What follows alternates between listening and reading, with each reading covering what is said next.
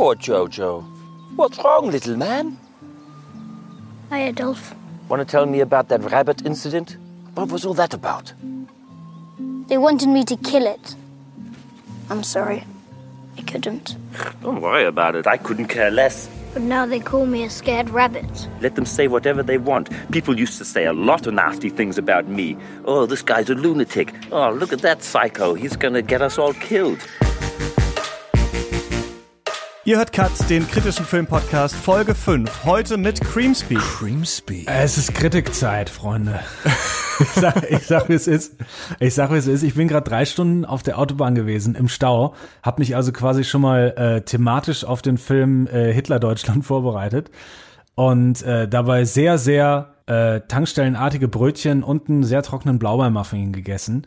Äh, ich freue mich sehr auf die nächsten zweieinhalb Stunden die wir jetzt, die wir jetzt besprechen werden. Hi. Ja, lass mich noch die Anmoderation zu Ende machen. Äh, und zwar äh, außerdem dem Historiker Magnus Brechtgen und Taika Waititi, auch hier im Podcast, denn der hat mit äh, Jojo Rabbit, der für sechs Oscars nominiert ist, versucht, einen, ja, vielleicht oberflächlich lustigen Nazi-Film zu machen. Und das können wir in Deutschland hier natürlich nicht auf uns sitzen lassen. Das muss problematisiert werden und dafür stehe auch ich mit meinem Namen, Christian Eichler. Hi.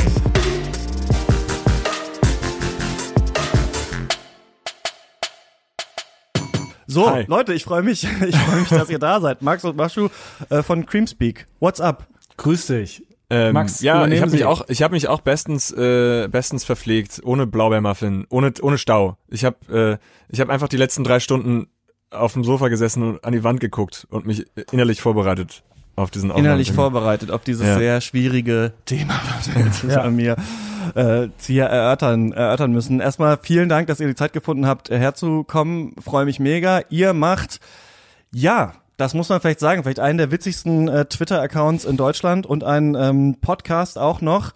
Ähm, Oh man, zu viel. Leute, Ehre. ganz ehrlich, wie ist man, wie kann man so scheiße lustig sein jeden Tag auf Twitter? Ich weiß nicht, wie lange, wie lange muss man grinden, bis man in diese Zen State of Mind zum politischen Deutschland kommt, die ihr scheinbar habt, dass man so abliefert jeden Tag. Wirklich, das ist jetzt nicht, ich will nicht Honig ums Maul schmieren oder sowas. Ich finde es wirklich mega witzig. Also was ist das, was ist das Krämer-Geheimnis? Ich, ich gebe die Frage, ich glaube, das Krämer-Geheimnis ist erstmal, dass man äh, zu zweit äh, einen Account hat und, äh, und als äh, gesichtsloses Mysterium äh, auftritt äh, und als doppelzüngige Hydra. Und ich glaube, das andere Geheimnis, ich gebe einfach mal an Maschu weiter, weil gefühlt äh, schreibt er die ganzen Tweets und ich lese sie mir einfach nur durch.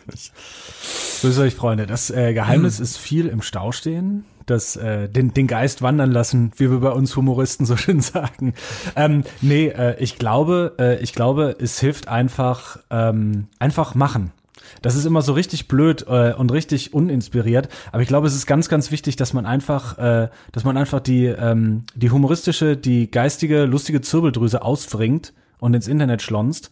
Und irgendwann klappt's dann und irgendwann funktioniert. Und äh, wenn man 30 Jahre lang unter äh, ja, bisweilen gewalttätigen Eltern gelitten hat, dann assoziiert man sich, dann assoziiert man sich einfach nach 33 Jahren die Welt so witzig und schön, dass man in allem immer irgendetwas Positives oder irgendetwas Lustiges sieht, weil das Ganze anders, glaube ich, nicht mehr zu ertragen ist.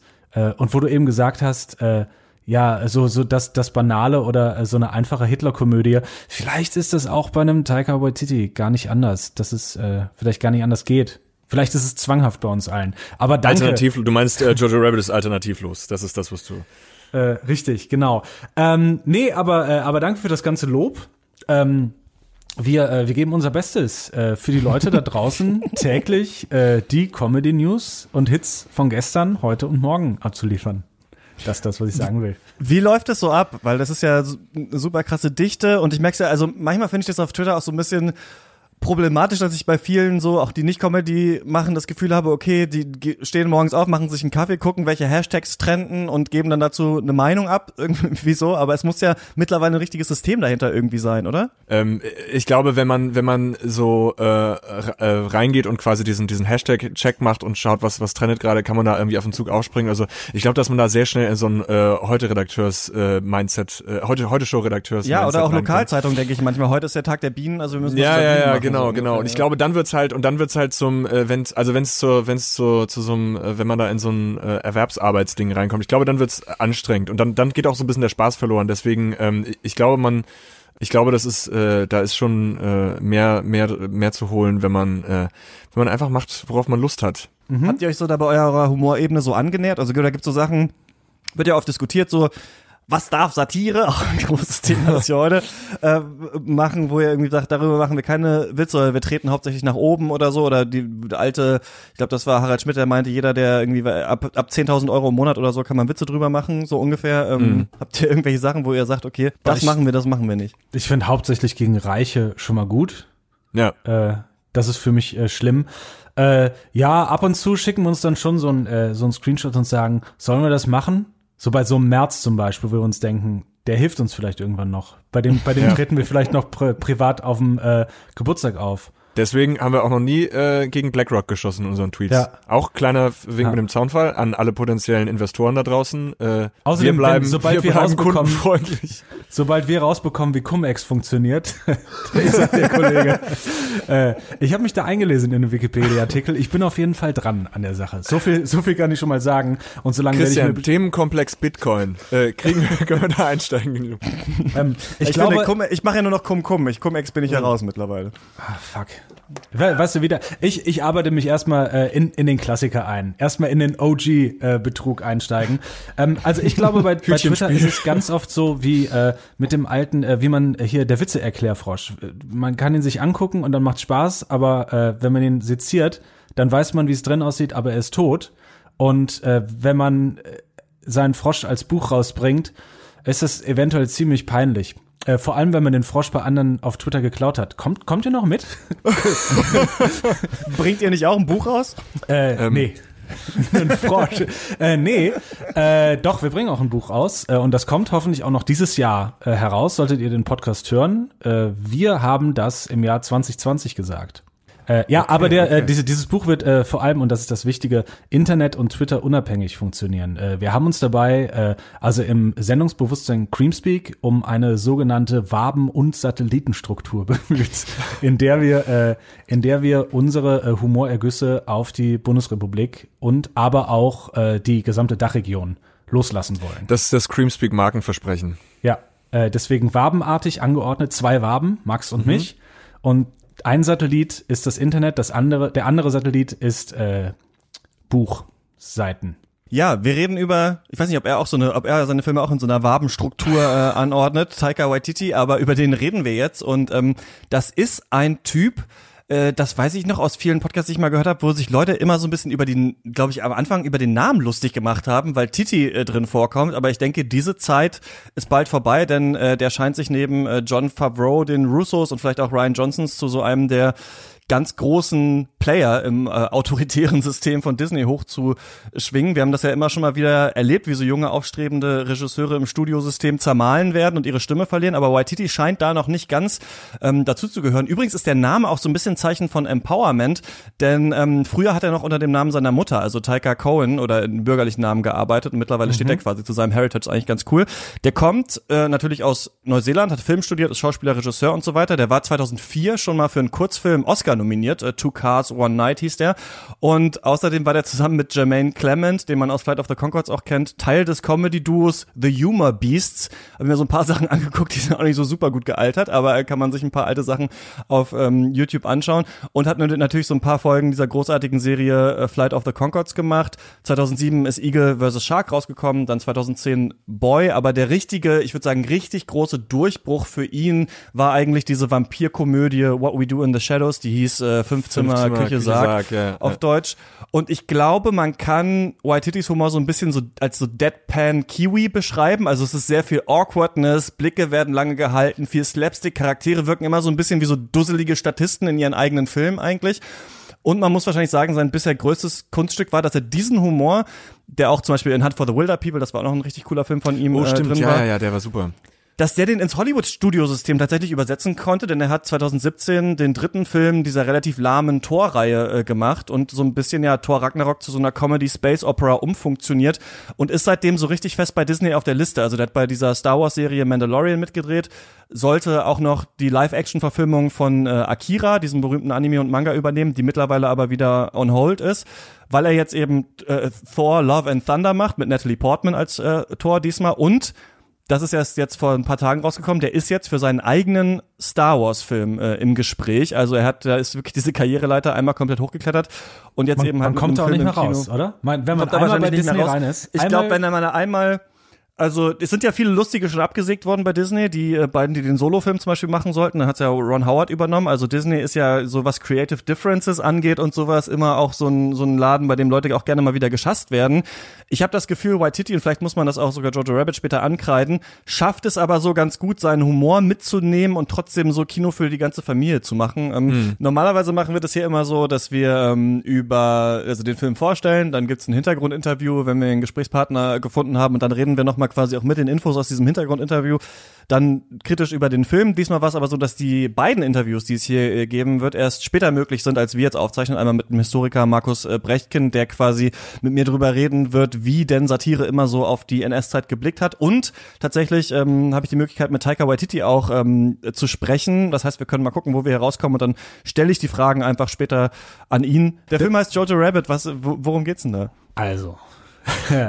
ähm, ja, also es geht, äh, es geht um, ähm, so wie ich das mitbekommen habe, grob die letzten anderthalb oder so das letzte Jahr im Krieg. Es spielt in Nazi-Deutschland. Die, man verfolgt die Geschichte eines zehnjährigen Knabens. Johannes, war das so? Johannes Ja, ne? Bet Betzler, Johannes Betzler, genau. Genau, äh, Johannes und ähm, seine Abenteuer in der Hitlerjugend und in den letzten Monaten des Krieges.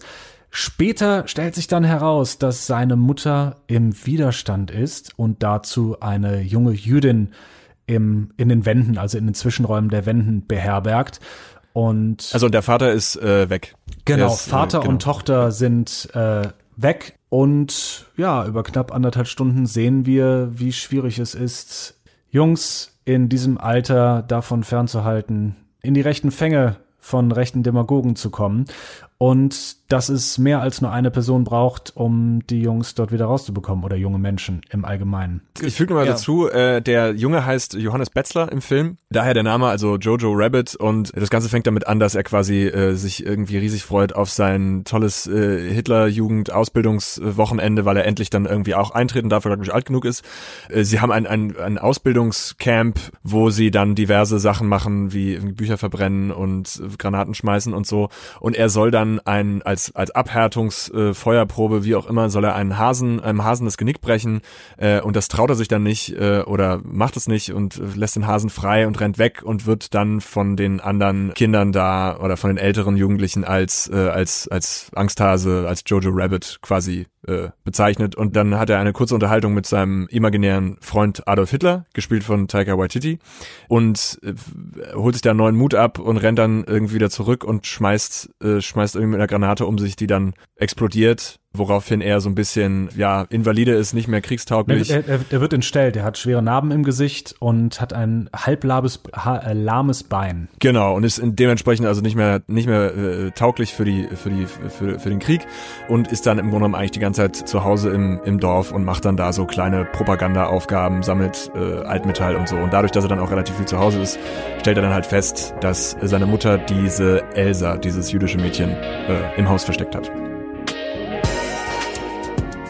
So, und bevor es weitergeht, hier wie immer der Hinweis, Katz funktioniert nur durch eure Unterstützung und es ist wirklich unfassbar, wie viele das schon finanziell unterstützen. Dieses Projekt vor knapp einem Monat ist es zu Ende gegangen bei Detektor FM und jetzt sind wir schon fast bei 500 Euro und das würde bedeuten, dass das Überleben von Katz gesichert ist. Für 500 Euro im Monat können wir das erstmal so weitermachen. Also vielen Dank an alle, die uns schon unterstützen und schon unsere Special-Folge zu Terence Malick gehört haben, wo Wolfgang M. Schmidt, äh, Lukas Bawenschik und ich äh, eine Stunde 40 lang über alle seine Filme gesprochen haben. Die kriegt ihr sofort, wenn ihr jetzt auf Steady geht und äh, das Projekt mit drei Euro unterstützt. steadyhq.com slash cuts ist die Adresse und jetzt weiter im Text.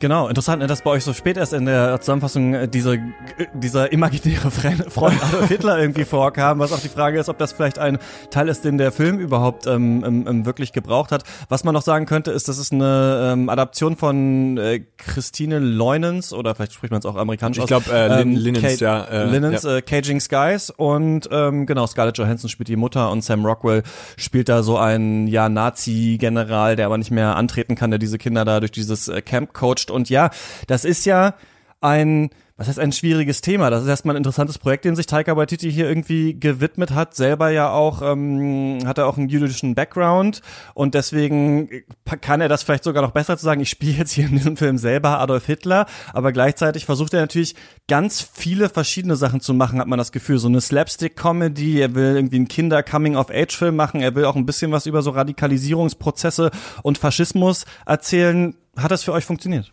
Das ist, glaube ich, gar nicht so eine einfache Frage. Also ich, ich, ich, ich fange vielleicht mal mit einer einfacheren Antwort an auf eine Frage, die du nicht gestellt hast. Ich fand erstmal den Film sehr gut. Also mir hat er mir, mir hat er sehr gut gefallen. Als ich im Kino saß, mein erster Eindruck war sehr positiv. Mein erster Eindruck war, glaube ich, der, dass ich das Gefühl habe, dass dieser Spagat äh, zwischen halt diesem slapsticky Comic äh, äh, äh Comedy Ding äh, und dem Humor äh, Aspekt und der dem äh, dem Ernst, also dem dem dem großen ernsten Teil der Thematik und dem Tiefgang, dass das erstaunlich gut geklappt hat, besser als ich als ich es erwartet hätte. Das war glaube ich so erst mein erster Eindruck. Ich glaube, ich würde den ein bisschen anders deuten, zumindest für mich. Ich habe die ganze Zeit daran gedacht, dass das ja eigentlich genau das ist, was ähm, hier die identitäre Bewegung oder nenn es die Incel-Bewegung in Anführungszeichen. Also wirklich junge, wütende Alt-Right-Männer im Internet. Was genau mit denen passiert? Du hast äh, eine junge, linke, progressive Bewegung, die sagt, okay, wenn du dich gut fühlen möchtest, so wie du bist, dann musst du was ändern. So, du kannst halt nicht so weitermachen. Du kannst nicht so tun, als läge die Welt dir zu Füßen und als wärst du die Herrenrasse, wie es ja auch in diesem Film so passiert, sondern du musst halt etwas tun dafür. Das, äh, das klassische, in Anführungszeichen, hm. Privilegien reflektieren. Und dann hast du auf der anderen Seite eine identitäre Bewegung, auf der anderen Seite äh, die Alt-Right, die sagt, ah, ist okay, wie du bist. ist voll in Ordnung, kannst bei uns mitmachen. Wir äh, gehen halt Leute erschießen oder wir machen was auch immer. Und die Hitlerjugend war genau das. Die Hitlerjugend, äh, also Get them while they're young. Es ist äh, äh, Zitat Hitler äh, und sie werden nicht mehr frei ein Leben lang. Wir müssen sie bekommen, wenn sie noch jung und beeinflussbar sind. Das, was die Kirche mhm. auch macht. Und du hast einen Jungen, der ganz früh erstmal keinen Vater mehr hat, was wichtig ist. Diese alte Autoritätsperson, in Anführungszeichen, die Vaterfigur, die verlorene Schwester, die verlorene Familie. Niemand ist mehr da, der dir sagt, was bist du denn? Was ist denn identitätsstiftend? Was war identitätsstiftend oder ist es immer noch? Das ist eine Vaterfigur für einen Jungen gewesen. Ohne zu sagen, dass es das sein muss. Es geht einfach darum, wie die Realität ausgesehen hat. Mhm. Und äh, das ist weggefallen. Und dann ist natürlich die Autoritätsfigur überhaupt in einem autoritären System der Führer eine sehr, sehr gute Möglichkeit, die als imaginären Freund einzubringen, um ganz kurz äh, nebenher zu erklären, äh, was du eben meintest, ob das funktioniert oder nicht, ist eine andere Frage. Aber äh, für mich war es eine relativ gute Interpretation über den Umweg der Geschichte, wie Radikalisierung, wie du gesagt hast, heutzutage funktioniert. Und wenn man jetzt sieht, dass sowohl die Mutter, die ja bemüht darum ist, ihrem Jungen so einfach wie möglich diesen Ausstieg aus dem faschistischen Gedankengut zu machen, aber auch Elsa, die äh, junge Jüdin, die sich im Haus versteckt, die äh, auch auf eine bestimmte Art und Weise mit ihm interagiert äh, und einfach dadurch versucht, ihn auf, in Anführungszeichen, die Seite, die Seite der Guten, ohne jetzt zu sagen, dass die Nazis nicht die Bösen gewesen wären, aber zumindest äh, weg von dieser faschistischen Ideologie zu ziehen. Es braucht zwei Leute, um einen Zehnjährigen umzukehren, zurückzuholen, ihm das Gefühl zu geben, du bist was wert, auch ohne äh, Nazi-Deutschland. Und das fand ich sehr spannend, inwiefern das funktioniert oder inwiefern das nicht funktioniert. Ich habe den auch, ähm, ich habe den zweimal geschaut. Ich habe mir nochmal angeschaut, um, weil ich so ein bisschen unsicher war, was, was, was denke ich eigentlich darüber? Und die Unsicherheit hat sich so ein bisschen verstärkt, glaube ich. Ich dachte, erst hatte ich ein klareres Bild und dachte so, okay, ich finde erstmal diese Idee, dass man die Hitlerjugend und diese Nazi-Zeit als sowas übertrieben Positives am Anfang zeichnet, mit so witziger Beatles-Musik und sowas und wir verbrennen alle die Bücher. Das fand ich am Anfang erstmal ein bisschen mutig und ganz witzig. So, da dachte ich, okay, er, er geht ja wirklich so ein bisschen bissig Satire-mäßig da rein. Und gleichzeitig finde ich witzig, das ist ja ganz schön geklaut von Wes Anderson auf eine Art, dass wir einmal, also komplett Look and Feel von Moonrise Kingdom haben, aber Wes Anderson hat sich auch mit der Nazi-Zeit beschäftigt in äh, Grand Budapest Hotel, also haben wir eigentlich so diese beiden Sachen hier ein bisschen zusammen. Und ich finde aber, dass was bei Wes Anderson ja manchmal so ein leichtes Problem sein kann, ist, dass er schon an so ja einfach diesen altertümlichen Style immer ran will, aber sich, glaube ich, nicht das mit äh, einkaufen will, was da manchmal dranhängt, nämlich manchmal auch koloniale Ideen oder halt die Idee von so Pfadfindern an sich und sowas. Und deswegen kann man entweder positiv sagen, das ist vielleicht so ein bisschen auch so eine kleine Mini-Wes Anderson-Kritik, oder man kann sagen, es ist halt krass geklaut von Wes Anderson, je nachdem. Aber am Anfang hat mich das erstmal irgendwie überrascht, dass er hier, dass er hier so reingeht und so satirisch das versucht zu brechen. Und dann dachte ich aber, sobald Elsa kommt und de mit deren Charakter ich schon ein bisschen Problem habe, also die Jüdin, die eigentlich diese die selbstlose Jüdin, fast so ein bisschen the magical Jew, hatte ich so ein bisschen das Gefühl. Also es gibt ja manchmal diese diesen äh, Ausdruck, das Zitat magical Negro in so Filmen, die um Rassismus gehen, gibt's dann aber noch einen Schwarzen, der ist dann halt irgendwie so ganz toll und hilft dann dem Weißen und und äh, da gibt's so ein bisschen Absolution. Ich habe das Gefühl, sie ist hier so ein leichter Absolutionscharakter, der sagen soll, ja, es waren halt nicht, du bist halt nur ein kleiner Junge, es ist nicht so schlimm und so weiter. Und das fand ich ein bisschen nervig aber, mach, aber, aber macht sie das? Sie äh, fordert ihn ja schon sehr raus. Sie sagt, sie gibt ihm ja doch nie Absolution. Sie, sie gibt ihm selbst am Ende, äh, auch jetzt äh, vorsichtig zu spoilern, oder selbst äh, an, an schwierigen Punkten habe ich nie das Gefühl gehabt, dass sie ihm die Absolution gibt. Ich, ich verstehe deinen Einwurf sehr wohl und ich glaube, das ist äh, auch sehr gut so lesbar ist. Das ist äh, dieses kleine, wenn wenn du dir aber von dem übrigens, wenn du dahin gehst und eigentlich ist es am Ende das alte Ding von ich äh, ich habe äh, einen schwarzen Freund, deswegen kann ich das N-Wort sagen. Äh, so wenn es so anfühlt. Ich glaube aber nicht, dass das damit gemeint war. Für mich war es eher äh, für mich war es eher die Idee dahinter. Ich glaube, die Funktion dahinter ist, wenn man wirklich sieht, wer das ist und wenn man äh, dieses Entmenschlichte wieder menschlicher macht aus der Ideologie, dann kann auch ein Junge noch umlernen und dann kann vielleicht auch ein Erwachsener äh, umlernen, also weg von so Idee von plastischem Gehirn. Und äh, so hab so hab ich das Ganze eher verstanden. Aber ähm, was du gerade sonst noch gesagt hast, fand ich ganz interessant. Und zwar, um jetzt ein bisschen äh, soziologisch oder soziologischer zu interpretieren, äh, für mich stand der Junge ein bisschen sehr im Fokus, auch wenn das eine Coming-of-Age-Story ist. Aber es hat sich wieder so angefühlt und alle anderen, jetzt auch die junge Jüdin, sind mehr eine Plot-Device, damit er seine Absolution für sich finden kann. Vielleicht ist das so ein bisschen der Kompromiss aus diesem Kritikpunkt, den du hattest. Den genau, das habe ich auch, sehe. das Problem habe ich auch so ein bisschen mit dem Film und das ist, glaube ich, eine Interpretationsfrage, ob man sagt, gut, Taika Waititi wollte halt hier auch Mhm. erstmal einen Kinderfilm machen und es geht quasi darum, wie wird dieses Kind denn in diese Gesellschaft reingeboren und erzogen? Und ich finde, er macht da sehr coole ähm, Beobachtungen so nebenbei, zum Beispiel, dass eben Scarlett Johansons Charakter, seine Mutter eben eine Widerstandskämpferin ist und dann irgendwann merkt, fuck, ich kann das meinem Sohn aber nicht erzählen, denn der verpfeift mich dann, der ist schon so ideologisch, ne, Get Them While They're Young, der ist schon so ideologisch hier drin in dieser Geschichte, dass ich das, dass ich das gar nicht thematisieren kann. Das fand ich eigentlich ganz clever und ich finde auch, man kann diese Elsa-Sache auch tatsächlich so lesen, dass diese eine Seite haben wir ist diese Satire-Seite, wo es einmal darum geht, so ja, es war schon, also wenn man so rauszoomt, ne, ja, es war schon fucking weird, was die Nazis erzählt haben. Und was ich auch intelligent finde, es war schon aber auch ganz schön cool für die Kinder, da dieses Gemeinschaftsgefühl und sowas zu haben. Und dann hast du bei, bei Elsa halt diese Dialoge, die so ein bisschen versuchen, seine Ideologie zu kritisieren. Ich glaube nur, der Punkt, an dem sich das alles so ein bisschen destilliert ist, You're just part of a club or you, just want to be part Ja, of a club. ja, diese Sache. genau. so, Du bist nur ein kleiner- du bist nur ein kleiner Junge, der Du mitspielen willst will. nur mit, Ja. du willst nur Ja. mitspielen so. Und ich glaube, wenn man das als Kinderfilm interpretiert und sagt, es geht hier um ein Kind, das da drin ist, dann kann das so ziehen. Aber wenn wir sagen sollen, ja, die Nazis waren halt so, weil es gab halt diesen Club und jeder wollte dabei sein, dann ist es keine richtige Kritik davon, wie halt Leute sich den Faschismus an, anstoßen und auch was in Deutschland da war. Es war ja nicht so, dass auf einmal Leute dachten, ach cooler Club, da machen wir mal mit, sondern es gab Ressentiments, es gab Antisemitismus schon früher, es gab schon autoritäre Charakterstrukturen und was der Film ein bisschen wenig macht, also ein erwachsenerer, vielleicht intelligenterer Satirefilm hätte vielleicht noch viel krasser versucht zu erklären, warum die Leute das richtig gut fanden alles, auch die Juden ins KZ zu stecken und so weiter. Das traut sich der Film nicht so richtig, weil es halt ein Kinderfilm sein soll, wenn man apologetisch sein will. So, ich glaube, das ist so ein bisschen der Knackpunkt. Kann man das gut finden, dass man sagt, ja gut, part of a club klappt für ein Kind, oder man sagt, das ist eigentlich verkürzt, das versteht eigentlich nicht, wie wie wie der Nationalsozialismus funktioniert hat. Ich, Also ich, ich würde ganz kurz, ganz kurz, Punkt- bevor ihr das, bevor ihr das einmal, be- bevor wir da reingehen in, in, in die Frage, äh, was ich glaube ich nochmal zu der zu der Frage mit äh, Elsa oder wie ist der Fokus, äh, ist das zu sehr auf Jojo oder sowas? Ähm, ich kann den Punkt sehr nachvollziehen.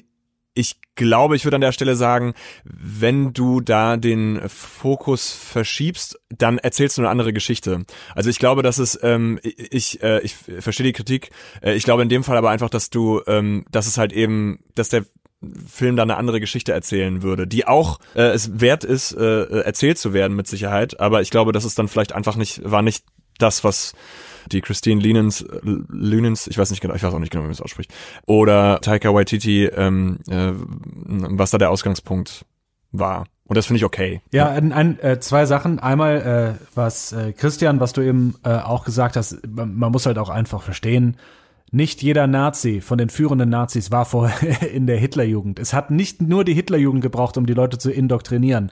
Das war da und das war sehr, sehr leicht bisweilen die Leute dahin zu bringen, äh, in den Faschismus zu bringen. Das heißt, das Rechte, äh, das Rechte ist dort. Das muss nicht erst äh, über Jugendcamps antrainiert werden. Irgendwann die die Hitlerjugend und irgendwann äh, die Jugendcamps behandeln ja auch äh, oder sind ja auch die Mühe, das auch zu festigen, darüber hinaus, auch für weitere Generationen. Und ähm, der Punkt mit, ähm, welche Geschichte erzählen wir jetzt? Und drehen wir jetzt den Fokus auf äh, das junge Mädchen, ist natürlich auch äh, einfach am Ende die Kritik, okay, aber brauchen wir jetzt wirklich noch eine weitere Geschichte, wie es damals den Nazis, also den indoktrinierten Nazis ging, oder ist das am Ende vielleicht sogar wieder die nicht mehr, aber doch irgendwie etwas, was sich sehr alt und tropy anfühlt von, ach, hätte doch nur jeder Nazi das Leid gesehen, dann wäre er bestimmt kein Nazi gewesen. Ich habe immer den Eindruck gehabt, dass, oder so habe ich es mir erklärt, sage ich mal so. Vielleicht ist es auch, vielleicht ist es auch zu entschuldigend, vielleicht bin ich dazu nachsichtig, aber ich hatte den Eindruck, dass das Teil der, äh, der Art und der Funktionsweise des Films ist, dass du darüber stolpern musst, wie salopp es gemacht ist zum Teil. Ob das so für alle funktioniert, weiß ich natürlich nicht, weil dafür brauchst du ja auch erstmal ein gewisses, also wenn du jetzt, weiß nicht, irgendwie US-Kids, die noch nie in ihrem Leben von Auschwitz gehört haben oder so vor den Film setzt, dann, äh, ne? ist es vielleicht was anderes. Das ist auch, das ist auch die Zeit. Kann man sich als Filmemacher mit diesem Thema denn erlauben, nicht die Dringlichkeit und die Härte dieser Zeit zu bebildern oder es für den Rezipienten offen zu lassen, inwiefern du dort reflektierst, ob das jetzt zu salopp ist oder nicht. Wie du gesagt hast, Leute, die über äh, die Horror des Holocausts nicht Bescheid wissen, der übrigens wenig im Film Platz findet.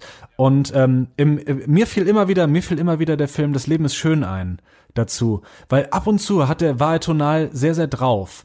Denn man kann den ganzen Film ja auch so deuten, es ist nicht unbedingt ein Kinderfilm. Ich habe ihn übrigens auch überhaupt nicht als Kinderfilm gesehen, muss ich sagen. Ich habe ihn, äh, äh, ich wusste davon auch gar nichts, dass das als Kinderfilm gemeint ist. Nö, das würde ich jetzt auch nicht sagen. Ich meine nur, das wäre eine ein Zugang ja. von mir, um zu entschuldigen, warum manche Themen hier nicht angesprochen ja. werden, sondern weil man vielleicht sagt, es fokussiert sich jetzt hier auf dieses Kind. Dass es jetzt ein Film für okay. Kinder ist, äh, glaube ich auch nicht. Äh, weil ich habe eher das eigentlich Gefühl gehabt, äh, mal so Fun Fact, wissen wir da, was der für ein USK, äh, nee, was ist das FSK Rating Ihr redet weiter und ich finde das raus. Alles klar, Maschub, hit it. Ja, äh, weil, weil ich habe, Zwölf, äh, ich das habe, war's schon. Äh, ich habe Zwölf? nämlich auch, Alles klar. weil ich muss nämlich auch sagen, ist es nicht okay zu sagen, wir haben eine Geschichte, die aus der Sicht eines Zehnjährigen ist und der ist quippy und niedlich, vor allem wenn der Zehnjährige diese Gräuel gar nicht sehen will, wäre es mhm. vielleicht klug gewesen zu sagen, wir zeigen bildlich äh, im Crescendo immer mehr Gräueltaten der Nazis, so wie Johannes immer mehr der Gräueltaten sieht.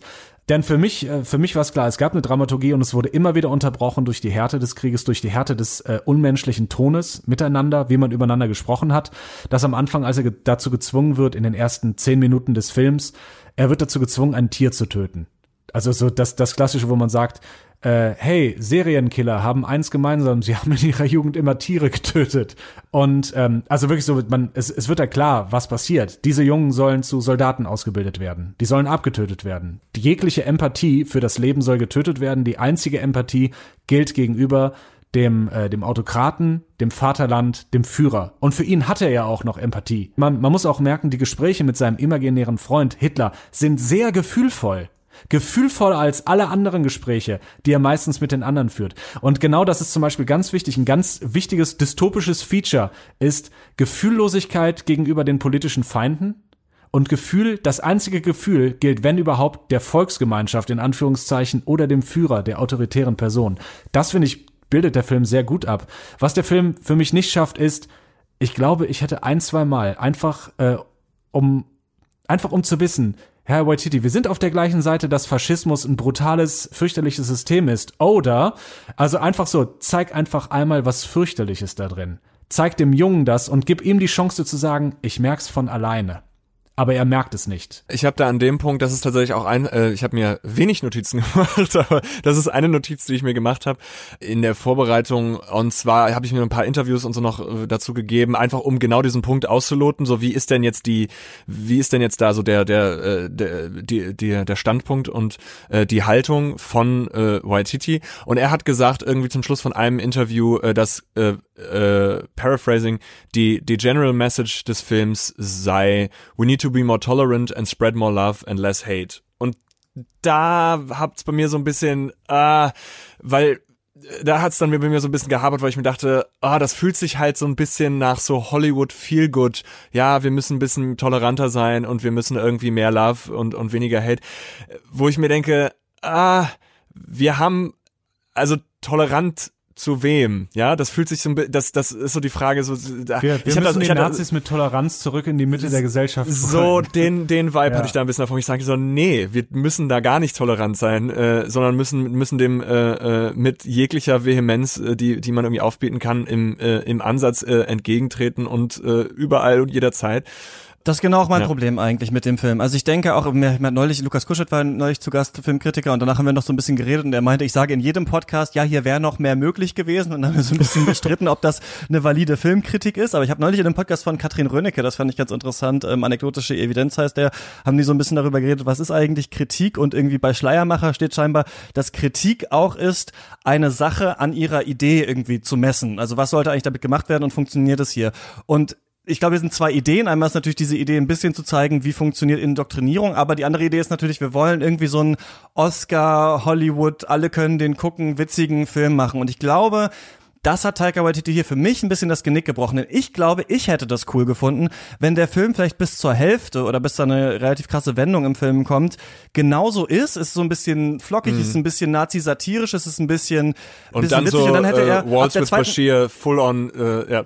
Ich glaube, er hätte, nee, dann hätte ich einfach gerne das nochmal alles nochmal drei Level höher gedreht. Also dann hätte ich gerne diese Nazi-Kreise mit Sam Rockwell gesehen und wie die reden vielleicht, wie die über den Holocaust reden. Das so krass in mega unangenehm, aber auch gleichzeitig witzigen Szenen irgendwie gebrochen gesehen, sodass man immer weiter merkt, worauf baut das eigentlich auf. Vielleicht tatsächlich, dass äh, Jojo am Ende auch mit dem Holocaust äh, konfrontiert wird, dass vielleicht es nicht diese Art Liebesgeschichte gibt, die da noch reingebaut wird, die den Film also so ein bisschen der stärkt, Junge im gestreiften Pyjama-Geschichte. Sondern stattdessen, ja, stattdessen sich mal da noch näher mit auseinandergesetzt wird und dann am Ende in so einem seltsamen Crescendo, was ja, was man ja auch im Volkssturm gerne irgendwie dann machen kann, dass sich das so ein bisschen bricht und ich hätte es, glaube ich, cool gefunden, wenn Elsa am Ende ein bisschen unversöhnlicher einfach wäre, ohne genau zu erzählen, was da jetzt passiert. Ich glaube, dann hätte man einen Turn geschafft, dann hätte man nochmal alles ein bisschen angezogen und dann hätte man vielleicht nochmal auch mehr mit Satire machen können, als ja irgendwie die Leute sagen halt 20 Mal Heil Hitler und es ist irgendwie witzig so. Und ich glaube, dann wäre das auch ein, für mich ein Oscar-würdiger Film geworden. So habe ich immer so ein bisschen das Gefühl, dass das dem Film auch so ein bisschen äh, schwerfällt oder nicht gut tut, dass man sagt, ja, das soll auch immer, das soll auch für heute gelten, das soll auch für Trump gelten, das soll auch für die Alt-Right gelten, so, das sind halt alles so ein bisschen Spinner und man darf sich da nicht so einspannen lassen und fertig. Ich glaube, man hätte da tatsächlich doch stärker in diese NS-Ideologie noch mal reingehen können und ein richtig interessantes Werk schaffen können und so ist es halt ein ganz okayer Comedy-Film, der viel versucht und ein paar gute Ideen hat, finde also, ich. Also, ich glaube, genau, ich glaube, dieses, dieses, äh, ne, der, der, der Aspekt oder das, was er, das, das, was, das, was irgendwie so im, im Fokus steht, ist ja dieses, äh, passt auf, passt auf eure Jungs auf. Äh, du kannst die du kannst die Leute irgendwie zurückholen äh, mit, mit mit Liebe und lasst die lasst eure Kids und eure Jungs nicht irgendwie in die Hände der Demagogen äh, und, und Ideologen fallen. So ein bisschen so diese Abteilung. Also das ist glaube ich für mich der Punkt. Im Endeffekt, was ich mir ich bin da total bei dir und ich glaube, dass äh, für mich lässt ich fand den Film trotzdem gut, aber für mich lässt der Film, glaube ich, zu sehr noch das Türchen offen zu mit dass Rechten reden. Die, da, ja, und dass man den sich äh, gut unterhalten als Rechter angucken kann, weil wir sind die ja nicht. Und selbst wenn, hu, zum Glück sind wir nicht brutal, wir haben nur einen Hasen getötet. Mm, äh, das, mm. das ist, glaube ich, das Problem. Äh, ich glaube, es, es lässt, es ist wirklich, es ist dieses so, wir wollen ganz gern, dass auch die Leute, die eigentlich so heimlich sagen, ich habe nichts dagegen, wenn die Nazis zurückkommen, äh, sich den Film angucken können, die das vielleicht ja, sogar, das, ich glaube, das, das, witzige, quippige, äh, die lustige, das glaube ich ist, das ist, muss man aber, muss man mal schauen, ob das, ich, weil ich glaube nicht, dass das die Idee ist. Also ne, ich glaube nicht, dass, dass jemand das sich bewusst im Hinterkopf gedacht hat, von wegen, oh, wir wollen keine Rechten verprellen, die sich so, so, so, äh, äh so Einhorn. Ich habe nicht über den Rechten, ich habe ich hab eher über die Mitte gesprochen, die vielleicht gar nicht so viel Angst oder Sorge davor hat, weil die ganz gut situiert sind. Äh, ja, ja, ja. nee, ne, also, äh, also, ich, also so, so die, die Kritik vor allem mit, das ist auch hauptsächlich das äh, große, die breite Masse, das Bürgertum gewesen, das nichts dagegen gemacht hat. Das wird alles rausgeschlagen, was auch okay ist, dafür, dass man sagt, Coming of Age, ein Zehnjähriger denkt nicht darüber nach, ob die Mitte der Gesellschaft mit und alleinige oder alleinige Schuld am faschistischen äh, Macht, äh, eine faschistischen Machtergreifung hatte oder aktuell hat. Das ist auch soweit in Ordnung. Nur ich denke einfach, dass diese Konsequenz daraus, erstmal dem Film hat für, für mich haben so ein paar Konsequenzen gefehlt. Für ihn und äh, für die Welt, in der die drei oder die beiden gelebt haben. Äh, Beispiel zum Beispiel bei Das Leben ist schön. Vorsicht, Spoiler. Wer den noch nicht gesehen hat, hört kurz weg, dass am Ende halt einfach der Vater stirbt Aber der Junge kriegt nichts davon mit, weil er soll nicht kaputt gehen an dieser grausamen Welt, weil der Vater weiß, er muss das für den Jungen so halten, er muss die Seele dieses Kindes schützen vor diesen Gräueln. Und das ist eine ganz andere Tiefe als bei Jojo Rabbit. Und auch, auch wenn ich das Gefühl habe, dass er versucht, ähnliche Emotionen hervorzurufen, aber bei halben Kalorien, weil nur bei halbem Hinterfragen. Bei, oh Gott, da sitzen Leute mit 35 Kilo auf den Knochen in Lagern. Und das ist die Schuld, weil ich im Wald Granaten werfen gehen will. Das sind all die Fragen, die der Film alle komplett auslässt. Die wirklichen Gräuel äh, sind raus. Die, die Gräuel, die man sieht, ist, äh, die schießen mit ein bisschen Waffen, die töten den Hasen und die zwingen ein Mädchen dazu, im, in der Wand zu leben. Man weiß nicht wirklich warum. Also jetzt mal wirklich auf, auf, auf dumm geschaltet. Das sieht man nicht. Und dann muss ich auch ganz ehrlich sagen, äh, zum Beispiel Hannah Gatsby, die in ihrem Special gesagt hat, äh, Comedy ist äh, der Wechsel von Anspannung oder äh, Loslösung von Spannung und Anspannung ich habe diese Anspannung nicht gehabt. Ich habe kaum diese Verkrampfung gehabt von, oh Gott, ist das ekelhaft. Das sind solch widerliche Menschen. Weil vielleicht dann der quippy Humor mit den Leuten nicht funktioniert hätte. Äh, und ganz am Anfang, er hat einmal diesen Ton gesetzt von, du tötest jetzt diesen Hasen. Das war, das war in Ordnung, aber ich glaube, dass das noch ein bisschen hätte gesteigert werden müssen, damit der Film auch geschichtsrevisionistisch, also nicht geschichtsrevisionistisch ist und dass er irgendwie so eine leichte Ernsthaftigkeit im Gegensatz zu der komischen Note findet.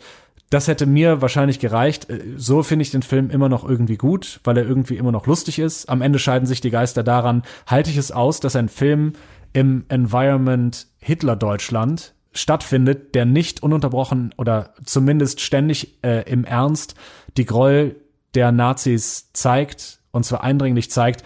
Oder schaffe ich es, dass das Ganze irgendwie auf lächerlich gedreht wird? Ich glaube, dass das am Ende so diese beiden Richtungen sind, die gegeneinander stehen, ob man es aushalten kann und nicht. Ja, das war schon ein gutes Abschlussstatement. Was würdet ihr denn gerne von Herrn Waititi äh, wissen, wenn ich, wenn ich ihn treffe? Will der Film ständig so salopp und quippy sein, damit man über ein paar Szenen stolpern kann oder nicht? Oder soll er einfach nur so ein Nazis 101 Werk sein? Also wirklich ein Junge lebt in Nazi-Deutschland und ich möchte da so ein bisschen Licht reinbringen.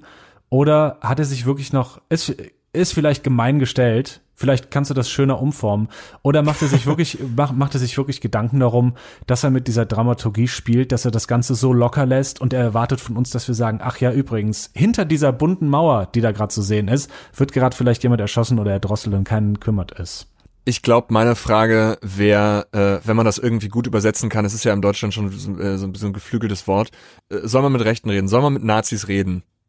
Das würde mich, glaube ich, interessieren, was er dazu sagt quasi, ne, sagt er, ja klar, wir müssen irgendwie mit denen quatschen und müssen die zurückholen, wie auch immer, oder sagt er, nope, wir reden nicht mit Nazis. Das sind also die Fragen von Creamspeak, zu denen kommen wir dann gleich. Vorher freue ich mich aber sehr, mit dem Historiker Magnus Brechtken sprechen zu können über unser Thema heute, über Nazi-Satire. Er ist stellvertretender Vorsitzender des Instituts für Zeitgeschichte. Schönen guten Tag, Herr Brechtken. Ja, schönen guten Tag. Ich grüße Sie.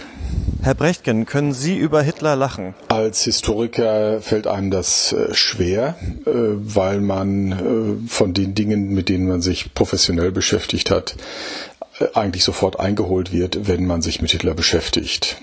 Es ist aber so, dass es natürlich eine ganze Reihe von Quellen schon zeitgenössisch gibt, in denen Hitler persifliert wurde, Satiren, ähm, Comics und ähnliches. Und die Darstellung äh, ist natürlich, wenn sie dann vor allem aus den späten 20er, aus den 30er Jahren kommt, durchaus dazu geeignet, dass man manchmal äh, lacht, aber das Lachen bleibt einem dann äh, auch im Hals stecken, wenn man weiß, und das kann man als Historiker gar nicht verhindern, äh, was sich daraus weiterentwickelt hat. Das heißt, immer wenn man etwas sieht, was einem mit Hitler zum Lachen reizt, denkt man sofort den Rest mit und äh, dann ist es eigentlich auch schon wieder vorbei. Ich muss sagen, ich habe in meinen Recherchen gar keinen guten Überblick zum Humor oder zur Satire über die Nazis gefunden. Kann man sagen, wann hat das denn angefangen? Sie sagen schon eigentlich, während Hitler noch gelebt hat. Ja, es gab äh, schon in den 20er und 30er Jahren äh, in der politischen Auseinandersetzung der deutschen Öffentlichkeit und auch international natürlich Reaktionen auf Hitler als Politiker. Und äh, das waren Karikaturen, das waren Texte. Und diese sind natürlich Teil des politischen Diskurses, der politischen Auseinandersetzung, genauso wie das heute auch ist. Also Hitler war auch immer schon eine eine Kabarettfigur, eine äh, Satirefigur, eine Comicfigur für Personen, die sich über diese Art von Medium in den politischen Prozess einmischen wollten. Und äh, das ist äh, wie für alle prominenten Politiker auch zeitgenössisch natürlich in jeder Hinsicht nachweisbar. Und wie ist das dann äh, weitergegangen, also auch nach der NS-Zeit? Also einmal während der NS-Zeit gab es äh, auch solche Versuche und das wurde natürlich dann äh, verfolgt und in einem weitgehend totalitären Regime gab es da auch jede Menge Möglichkeiten, all diejenigen äh, zu verfolgen, die sowas versucht haben. Und nach 1945 war der Schock und auch die Resultate der Gewaltverbrechen und all das, was der Zweite Weltkrieg mit sich gebracht hat, die man zu Recht eindeutig und immer mit Hitler als Person äh, verband, natürlich äh, so stark im Vordergrund, dass satirische Fragen erstmal nicht äh, hochkamen oder jedenfalls nicht so schnell hochkamen. Hitler spielt dann indirekt eine Rolle. Es gibt also in den 1950er Jahren schon satirische Filme oder wenn Sie so wollen, Kritik, kritische Blicke auf die deutsche Geschichte. Also ich nenne als Beispiel Wir Wunderkinder von 1958. Und da spielt natürlich so ein kritischer, satirischer Blick auf den Nationalsozialismus eine Rolle. Aber Hitler selbst spielt da keine zentrale Rolle. Das ändert sich dann in den 60er Jahren mit Mel Brooks, Springtime äh, vor Hitler und ähnliche äh, Produktionen. Und äh, das sind dann ja die Vorläufer von dem, was wir dann in den 90er und Nuller Jahren haben, sowohl mit den Comics von Walter Mörs bis hin zu diesen kleinen Filmen, die er da produziert hat, mit Thomas Pigor als äh, Texter und auch als Stimme. Und dann äh, die Produktion der jüngeren Zeit, also Gerhard Polt und ähnliches. Aber sind die Darstellungen von Hitler und vielleicht auch von dem, was man im Nachträglichen witzig oder ulkig an der Nazizeit findet, tatsächlich so unterschiedlich in diesen verschiedenen Produktionen? Denn so aus Laiensicht hat man ja das Gefühl, es gibt halt diese fünf, sechs Hitler-Trademarks, die man dann immer sieht und äh, die sehen wir schon in The Great Dictator, die sehen wir aber vielleicht später auch schon bei Helge Schneider und das ist immer so ein bisschen äh, einfach, sich halt über diese Person lustig zu machen, aber vielleicht gar nicht so einfach, tatsächlich Satire zu machen, die sich mit dem NS-Regime beschäftigt. Also die Dinge, die mir bekannt sind, sind schon durchaus unterschiedlich, auch wenn sie sich ähm, immer auf bestimmte Verhaltensweisen das laute Sprechen, den äh, Schnauzbart, die Körperhaltung und ähnliches äh, reduzieren. Aber die, der, der Take darauf, die Art und Weise, äh, wie man das dann äh, satirisch kontextualisiert, der ist äh, doch ähm, von jedem, ja, sagen wir mal eigen. Ob man das uns originell nennen möchte, weiß ich nicht. Aber jedenfalls ist es ein eigener Blick. Und ich nenne jetzt mal wieder zwei Beispiele aus dem angelsächsischen Raum, also die Hitler-Persiflagen oder Hitler-Adaptionen, die dann bei äh, Spitting Image vorkommen, die versuchen eben in der Auseinandersetzung mit Hitler auch eine zeitgenössische Kritik und Satire an äh, den britischen politischen Zuständen der Gegenwart, also vor allem die Auseinandersetzung mit der Politik von Margaret Thatcher fortzuführen. Und Hitler ist dann sozusagen eine Projektionsfläche, äh, an der man dann Kritik an der Thatcher-Ära äh, und der Thatcher-Politik üben kann. Das ist sehr originell und funktioniert auch gut, ist aber schon ziemlich ähm, ja meinungsstark, äh, um nicht zu sagen zum Teil brutal in der Art von äh, Zitaten. Ein anderes Beispiel ist Monty Pythons John Cleese, der als Hitler auftritt und ähm, dann auch mit äh, anderen, die Heinrich Himmler spielen und Joachim von Ribbentrop äh, persifliert äh, sind. Das ist dann wiederum auch in einen britischen Kontext äh, gesetzt, der aber eine völlig andere Blickweise darauf hat, nämlich die Lächerlichkeit von Adolf Hitler und seinen Kumpanen vorzuführen, aber gleichzeitig im Spiegelbild dazu die Naivität und auch eine äh, gewisse ja, Dullness, würde man als auf Englisch sagen, der, äh, der britischen Rezeption des Nationalsozialismus vorzuführen. Und das ist dann sozusagen eine, eine Kritik an der eigenen Gesellschaft um die Ecke herum durch die Präsentation einer Hitler-Persiflage. Da ich noch eine letzte Frage zu. Hm, Sie haben das jetzt gerade schon in, in dieser Antwort gesagt und auch davor, dass es eben eine Reflexion auch über aktuelle Zustände ermöglicht oder dass wir dann in Hitler zum Beispiel Margaret Thatcher erkennen können.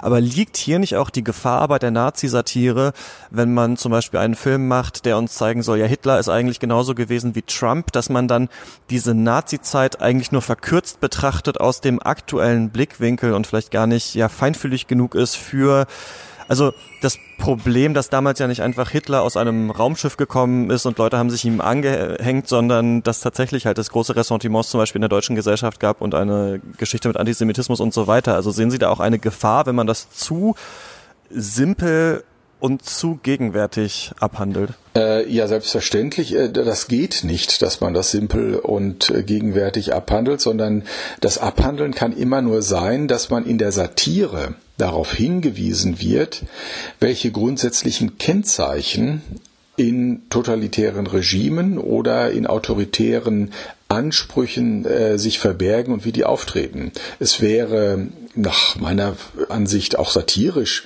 völlig verfehlt, wenn man jetzt Adolf Hitler und einen gegenwärtigen Politiker, jetzt egal wen Sie dann nehmen, und gleichsetzen würde, sondern es geht darum zu zeigen, dass bestimmte Mechanismen in Gesellschaften funktionieren, also Appell an die Massen, Appell an die einfache Seele. Und Satire kann dazu beitragen, diese Art von Mechanismen deutlich zu machen und dadurch zu zeigen, wie hat politische Kommunikation damals auf eine bestimmte Weise funktioniert, wie funktioniert politische Kommunikation vielleicht heute, das wissen wir nicht. Es geht darum, dass durch die Anschaulichkeit in der Satire das Nachdenken provoziert wird und dadurch sozusagen, das muss in den Köpfen derjenigen äh, selbst stattfinden, die das sehen. Also das ist der, der eigentliche ähm, ähm Anlass oder das sollte sozusagen die, die Wirkungsrichtung sein.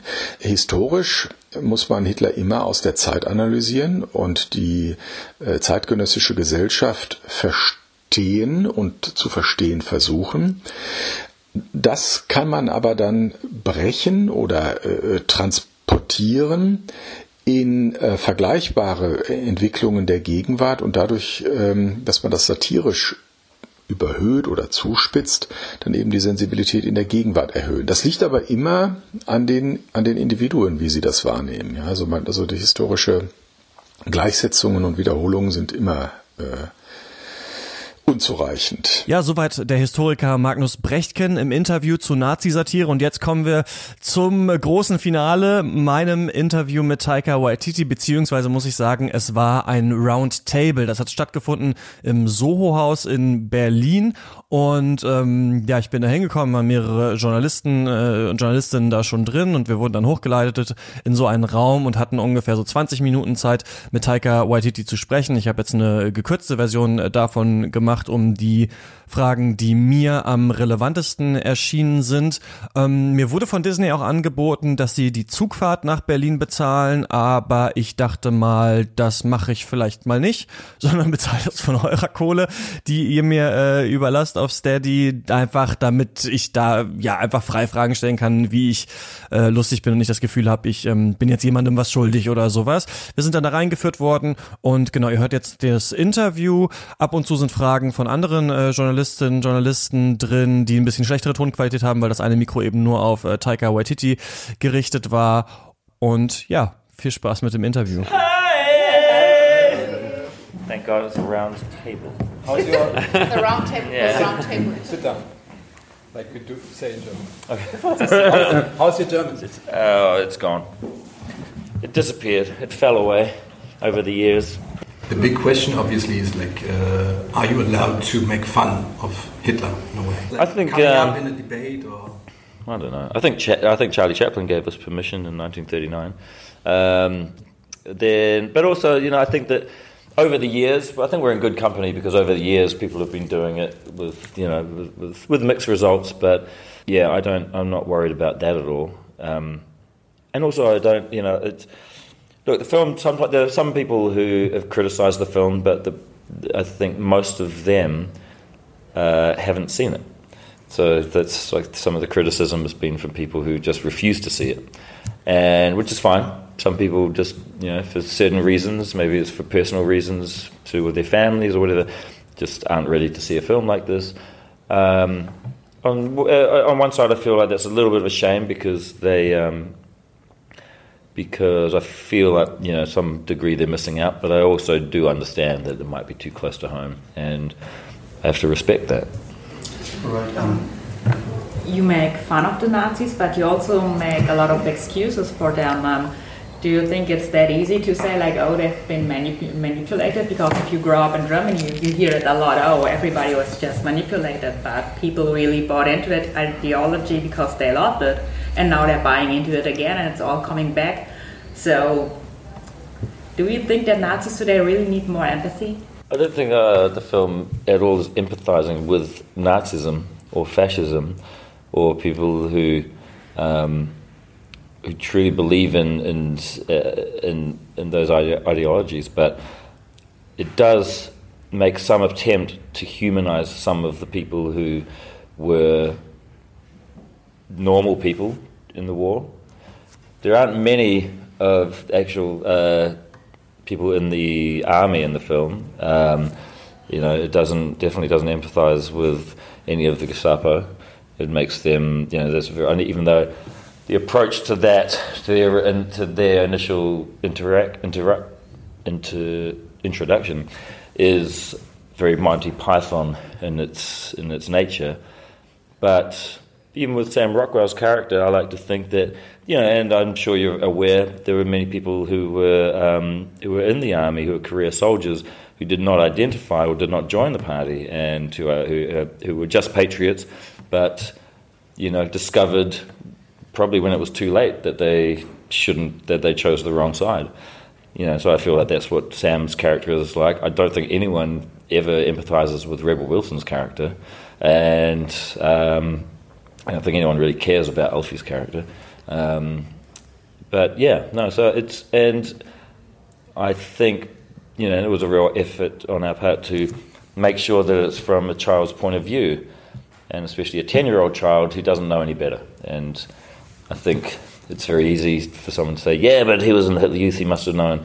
I mean, he's ten, so you know, I think as a when I was ten, I was probably quite easily influenced, you know. And who knows if I wanted to. And again, you got to remember these kids, they wanted to be part of a group. And if all of their friends in the neighborhood were joining this thing as a 10 year old, that is sure as hell what you were going to try and do. And, you know, I challenge any 10 year old. I mean, you have to be very strong minded as a 10 year old to say, oh, no, I wouldn't have done that. Because you were bullied as well if you didn't join, and you were picked on. And no 10 year old 10 year old really wants to be that person. You know, there's a point to the film and the point of the film is not to tell a joke. The point of the film is not to make a sketch or to make the film a comedy. I think sometimes, you know, the film, you know, with other people trying to describe it, it can be misconstrued as a comedy about Nazis. And if you just simplify it to that, then it's doing the film a disservice. It's not a comedy. You know, it's a drama about children learning to think for themselves with some jokes in it. But there's some things like horrible things, obviously the Germans did that you don't maybe explicitly touch on in the movie, like the Holocaust, a little bit euthanasia. But watching it, I felt like you could have like gone there. You could have made it like even like way crazier, way tougher on the audience. Was there like where was the line where you thought I wanted I want to portray these things, but I will leave other things out? Well, I wanted a lot of it to be implied. You know, I'm relying a bit on people's previous knowledge, and I feel like the film would be another hour longer if I had to explain everything, which is what American films have to do. They have to explain every single thing to an audience, and I like to give the audience more credit for you know to be smart enough to work it out for themselves and. Um, you know, it's set right at the end of the war, and it's not set in a camp, and it's not set. It's not. I'm not going to suddenly put the character on a train to go and have a look and see what actually happened in those camps because that's not part of the story or part of his world. We can imply it by stories that people tell, uh, and you know, and that's what it's about. It's not. Uh, I don't do films that uh, that's just not my style to be to be that blatant or to have to to have to try and you know to try and make people feel uncomfortable. The film has got a deeper message than that, and I think if you want to see that stuff, there are many other films that have been made before this that deal with that that are more graphic and I don't think it's shying away from anything. I don't think it's making light of the war or what happened. I think it's dealing with a very powerful subject um, in a way that has, I would say, um, a little bit more finesse than having to just suddenly let's just show dead people everywhere. Um, you know, let's keep cutting away to see what actually happened. Um, you know, I think a lot of us do know what happened. Talking about the music, the the songs, did you came up with them or the, the, the German version of "Give Me deine Hand"? I mean, what did, did the Beatles say? What does everybody say about that? Well, I think as we all know, the um, the Beatles were like the Hitlers of um, the 1960s, and uh, so you know, I think it's time to draw attention to you know to what they did. Um, but the the main thing was was again to keep it contemporary, and then the original script was um, Heroes was always in there, Tom Waits was always in there, Arthur Lee and Love uh, was in there. The Beatles song came just during prep when um, I wasn't entirely sure what song would be used, but I did know that I was going to be using um, that old footage to show the infatuation um, uh, of the German people with Hitler. And, and when I was looking through all the old footage of the crowds going crazy and women crying and screaming and people fainting, um, that was when I sort of really sort of realized, oh, I guess he was like the Beatles of the 30s. He was a pop star and he was an icon, and and he really he had that effect, and that helps to explain to people the mindset of of people, and especially young people, like little boys who looked up to him um, at the time. An dieser Stelle hat eine Journalistin jetzt eine Frage gestellt, die ein bisschen das Ende des Films spoilert, deswegen habe ich das rausgeschnitten. Sie hat quasi gefragt, wird da nicht auch die Zeit nach dem NS-Regime in seinem Film ein bisschen zu positiv gezeichnet, weil sich ja dann auch direkt äh, die ähm, DDR zum Beispiel angeschlossen hat, weil es vielen Leuten ja auch gerade nach der Befreiung sehr, sehr schlecht ging? It's a fable. It's not an authentic portrayal. I mean, otherwise, watch a documentary. Like that's you know this what we're trying to do here is actually connect with people in the modern world and show them it's not a film about history. It's a film about now. It's a film about how people interact with each other and how people um, and the attitudes of people who are around right now and trying to change that mindset and to try and get people to understand there is still hope in the world and otherwise what's the point in art what's the point in anything if we're just out to depress people and make them and make the world devoid of any hope. Otherwise, we should just say, you know what, those neo Nazis in, in, the, in, in the USA, well, I guess that's all that's going to happen. We should just let them do it. Because otherwise, I don't want to make films if it's the only role that I have. Do you think we should um, politically talk to these people? Because obviously, in the movie, Elsa can persuade Jojo, but these, as you said, are children but what's with like grown-ups? Because this has been a bit, big debate, like in Germany for the last two years. Like, should we talk to Nazis? Should we try to persuade them, or should we like shut them out of discourse? Do you want my opinion on what we should do with Nazis? Yeah. Yeah. yeah. Well, uh, I mean, I don't like the idea of inciting violence, but um, a very, I do agree very much so that it's okay to punch them around the face.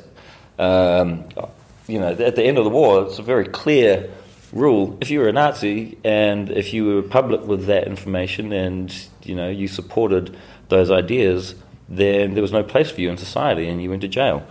Now, sadly, in 2020 or even two or three years ago, if you're a Nazi and you want to um, promote those ideas, then you can go to a town square and you can have your own rally and you can invite people along and the police will leave you alone. Or you can be in Germany and you can actually start a party. Um, it's it, so. No, I don't have any real um, leniency, or I don't feel like they deserve a platform. Ja, jetzt haben wir gerade zwei Interviews hier gehört, von denen wir alle drei keine Ahnung haben, was da gesagt wurde. Aber auf jeden Fall gab es das jetzt. Ich gehe aber immer aus diesem ähm, Spannende Erkenntnisse, spannende ja, Erkenntnisse. Sehr, sehr, sehr, ja. sehr spannende Erkenntnisse. Jojo Rabbit Hat ab mich heute in den, überrascht. in den äh, deutschen Kinos. Und ähm, was ich immer meine Gäste am Ende frage, habe ich euch aber nicht darauf vorbereitet, aber mal schauen, wie es läuft, ist, äh, was ist der letzte gute Film, den ihr gesehen habt? Äh, den letzten, den ich gesehen habe, war The Endless, ein Film, der sich mit der guten alten Cosmic Horror Thematik beschäftigt. Und es geht um. Äh, es geht um zwei Brüder, die in einer Sekte groß geworden sind, aber irgendwann äh, abhauen konnten und jetzt noch einmal zurückgehen. Und es, äh, und es scheint so, als gäbe es eine gruselige Entität, die über dem Lager dieser Sekte schwebt. Das ist eine sehr gute Frage. Ich erinnere mich ganz genau, dass ich einen Film geguckt habe, wo ich gesagt habe, Mensch, das war mal wieder ein richtig guter Film, aber ich weiß leider nicht mehr, was es war. ähm, ich habe wirklich keine Ahnung. Ich habe sogar gerade extra noch parallel mein, äh, mein WhatsApp-History durchgeguckt, ob ich irgendjemandem was empfohlen habe, aber ich habe nichts gefunden. Ich Ja, macht ja nichts. Ja, weiß ich auch nicht. Macht, macht ja nichts, Max. Ist ja nur ein Filmpodcast. Ist in Ordnung. Da trotzdem vielen Dank, dass ihr mit mir hier so lange über äh, Jojo Rabbit gesprochen habt. Danke. Sehr gerne. Danke für die Einladung. Danke für die Einladung. Und man findet das, was ihr beide macht, natürlich äh, im Podcast Creamspeak und natürlich auf Twitter at Creamspeak muss man, glaube ich, nicht mehr so viel bewerben, kennen die Leute äh, wahrscheinlich. Und äh, genau, da könnt ihr uns auch äh, kontaktieren. Ich bin @chr_eichler und in der nächsten Woche sprechen wir hier über Greta Gerwigs Little Women, auf jeden Fall mit äh, der Schriftstellerin Miko Sophie Kümel. Ähm, wer die andere Person ist, weiß ich noch nicht. Das werden wir dann mal, werden wir dann mal schauen. Und ähm, genau. Wir danken unserem Studioboss Tom Simmert und äh, falls ihr auch Danke, am Ende Tom. einer jeden Katz, danke Tom, falls ihr auch am Ende einer jeden Folge Katz genannt werden wollt, schaut mal nach auf steadyhq.com slash katz. Das war's von uns. Äh, bis zum nächsten Mal. Viel Spaß im Kino und beim Stream. Tschüss. Tschüss. Ciao.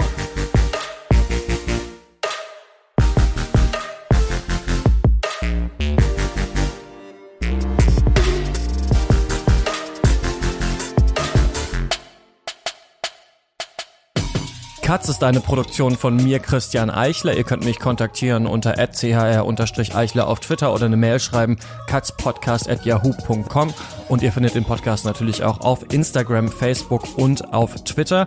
Und ich danke natürlich unseren weiteren ProduzentInnen. Heiko Dörr, Anna Eiselt, Joshua Franz, Max Gilbert, Jonas Helmerichs, Jonathan Hilgenfeld, Michael Kanzia, Marco Kohlschmidt, Sebastian Kump, Martin Leistner, Philipp Oelke, Ingo Papenfuß, Benjamin Riebdorf, Michael Schill, Gerrit Schlaf, Andreas Siegmann, Malte Springer, Eik Stankiewicz, Valentin Tischer, Lukas von der Ruhr, Philipp Watermann, Florian Zeppenfeld und Falk Tschitschmann. Vielen Dank.